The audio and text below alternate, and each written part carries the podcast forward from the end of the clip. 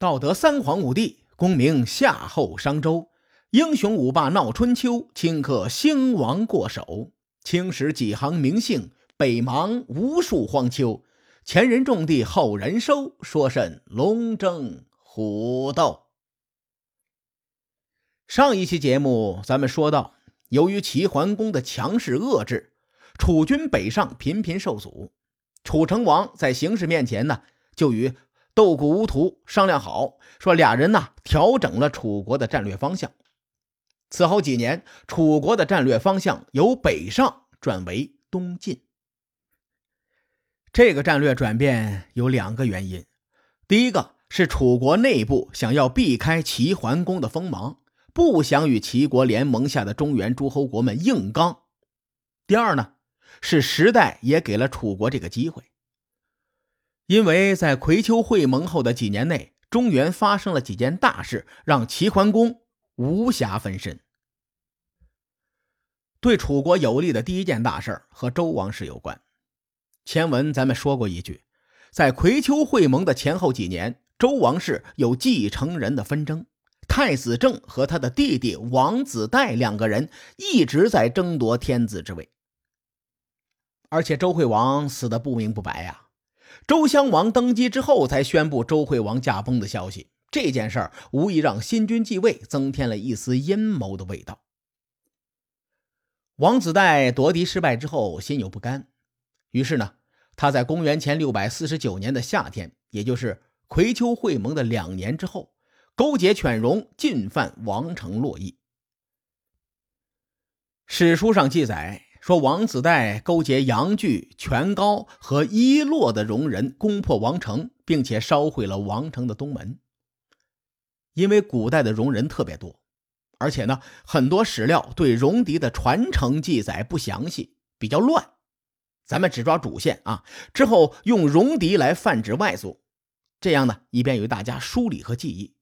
重要的事情，我再多强调一句：我说的戎狄，它是一个泛称，并不是咱们每次提到戎狄，他都是一伙人。王子带勾结犬戎作乱的性质非常的恶劣，后果十分严重。但齐国距离王都太远了，鞭长莫及。我用力量投射这个概念来描述，可能会更形象一些。春秋时代，军事技术落后，齐桓公呢也没有建立海外军事基地，齐国的军事力量投射的范围很小，够不到洛邑。所以当时是西面的秦国和晋国出兵，秦王救驾。在同年的秋天，秦晋两国平定了王室内乱。虽然齐国救援不及，但这件事呢，齐桓公一定会管。毕竟尊王攘夷是齐桓公称霸的基础。周襄王又是被齐桓公一手扶持到位的天子，所以呢，王室内乱势必会分散齐国的注意力。楚成王抓住这个机会，在这一年的冬天。楚军东进，准备攻打黄国。楚成王的这个选择并不出人意料。前文咱们说了，齐楚争霸的时候，齐桓公拉拢黄国和姜国来对抗楚国。黄国和楚国的关系有点像冷战时期的古巴和美国的关系。楚国想要北上中原，自己的后方不能起火呀。楚成王抓住王室内乱的机会，准备对黄国进行军事打击。不过，从史料的记载来看，这一年冬天，楚黄之间没有发生大规模的战争，楚军应该还处于备战的阶段。很快啊，对楚军来说，第二个利好消息又来了。在这段时间，北方的戎狄很活跃。他们蠢蠢欲动，随时可能南下入侵中原。在转过年的春天，也就是公元前六百四十八年，史书记载，诸侯们帮助魏国修建楚丘的外城，因为中原诸侯们惧怕犬戎再次南侵。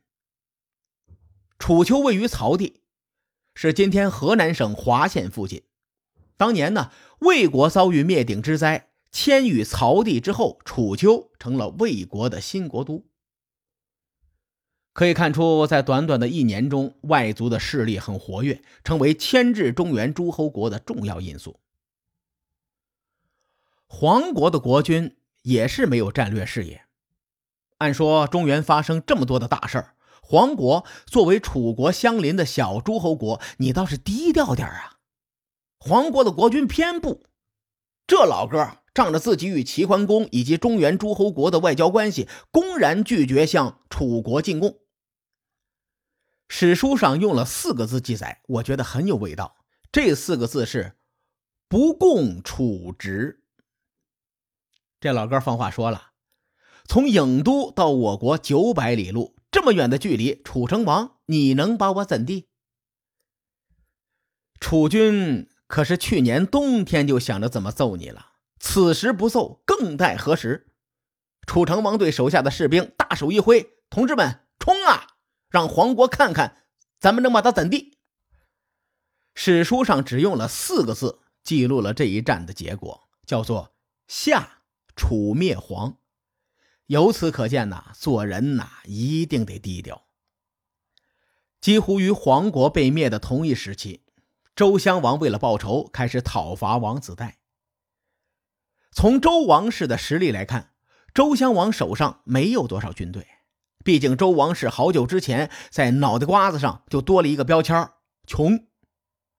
虽然史书没有记载，我推测呀，这次周襄王的讨伐行动是借助了其他诸侯的军队，而且极有可能是晋国的军队。因为王子带在面临征讨之后逃到了齐国。这一年，齐桓公派管仲去王城平事儿，使周王室和戎人和谈。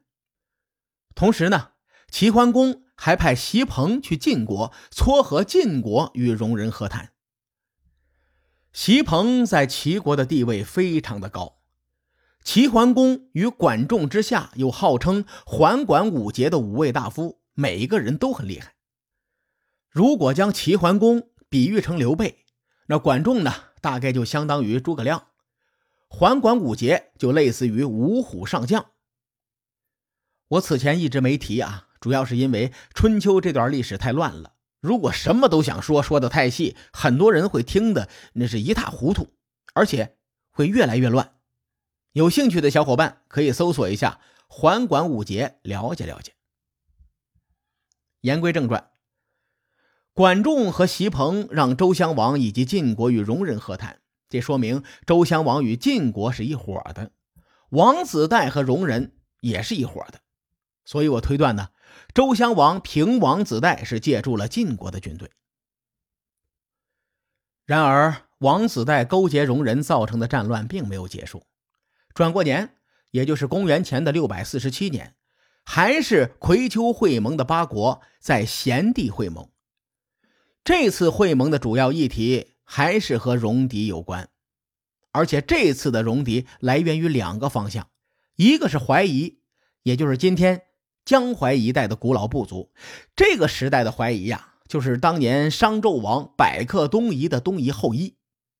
后来呢，武王伐纣，姜尚封于齐地，这帮东夷人被打到了江淮地区定居。这帮人也够倒霉的啊！无论是商朝还是周朝，打的都是他们。会盟上除了讨论怀疑的威胁，还讨论了王子带勾结的那些戎人的威胁。这一年，晋国发生天灾，自身难保。齐桓公趁机呢，就号召诸侯们数位王城。于是，在咸地会盟之后，诸侯们向洛阳出兵。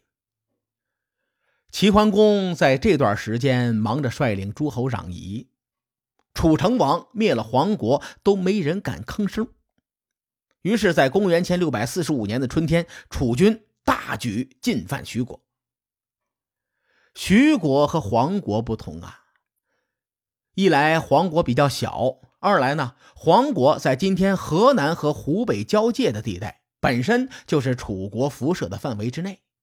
中原诸侯想要守住黄国比较难，但徐国不同，徐国的都城在今天江苏宿迁的泗县附近，徐国都城在这里国境范围更大，徐国的西北与宋接壤。正北呢，与鲁国接壤；徐国如果落在楚国的手里，楚军北上可以直接攻打宋鲁两国。那宋鲁两国又是齐桓公会盟的重要的核心呐。所以这一次呢，中原诸侯国势必会救徐国。其实从战略上来说，我不看好楚成王讨伐徐国。列位细想，黄国距离楚国的郢都九百里，我特意用地图查了一下，黄国都城到徐国的都城的距离接近五百公里。换句话说，两国之间至少是千里之外呀。而鲁国都城曲阜距离徐国的都城只有不到三百公里，也就是六百里地。这么一比较，大伙对这场战争有着更立体的认识。楚成王伐徐，无异于远征啊！古代的后勤补给能力有限，大多数的远征结果都不太美丽。除了行军距离之外，我曾经说过。齐桓公曾经拉拢姜国和黄国来对抗楚国，虽然黄国灭了，可姜国还在呀。经过考古推定，姜国位于淮河流域一带。如果楚国伐徐的话，姜国可以在楚军的后方捅他。换句话说，楚国伐徐的行军路线以及补给路线都有隐患。基于以上的事实啊，我不看好楚成王的军事行动。楚军兵临徐国的城下，齐桓公很快做出反应。同年三月，葵丘会盟成员又在母丘会盟。母丘啊，在今天山东省聊城附近。我发现齐桓公很喜欢在今天山东聊城附近开会。你比如说北杏会盟，还有这个母丘会盟。公元前的六百四十五年是多事之秋，这一年发生了很多事情。楚国伐徐拉开序幕，母丘会盟将齐楚两国再次推到了对立面上。至于母丘会盟之后，齐楚争霸又将何去何从，咱们下回再说。书海沉沉浮浮，千秋功过留与后人说。我是西域说书人介子先生，下期节目咱们继续聊春秋风雨。更多精彩内容，请搜索关注微信公众号“伯乐灯”。与更多听友交流互动，伯乐灯将定期为粉丝发放福利。愿我们的存在让您对明天更有期许。咱们后会有期。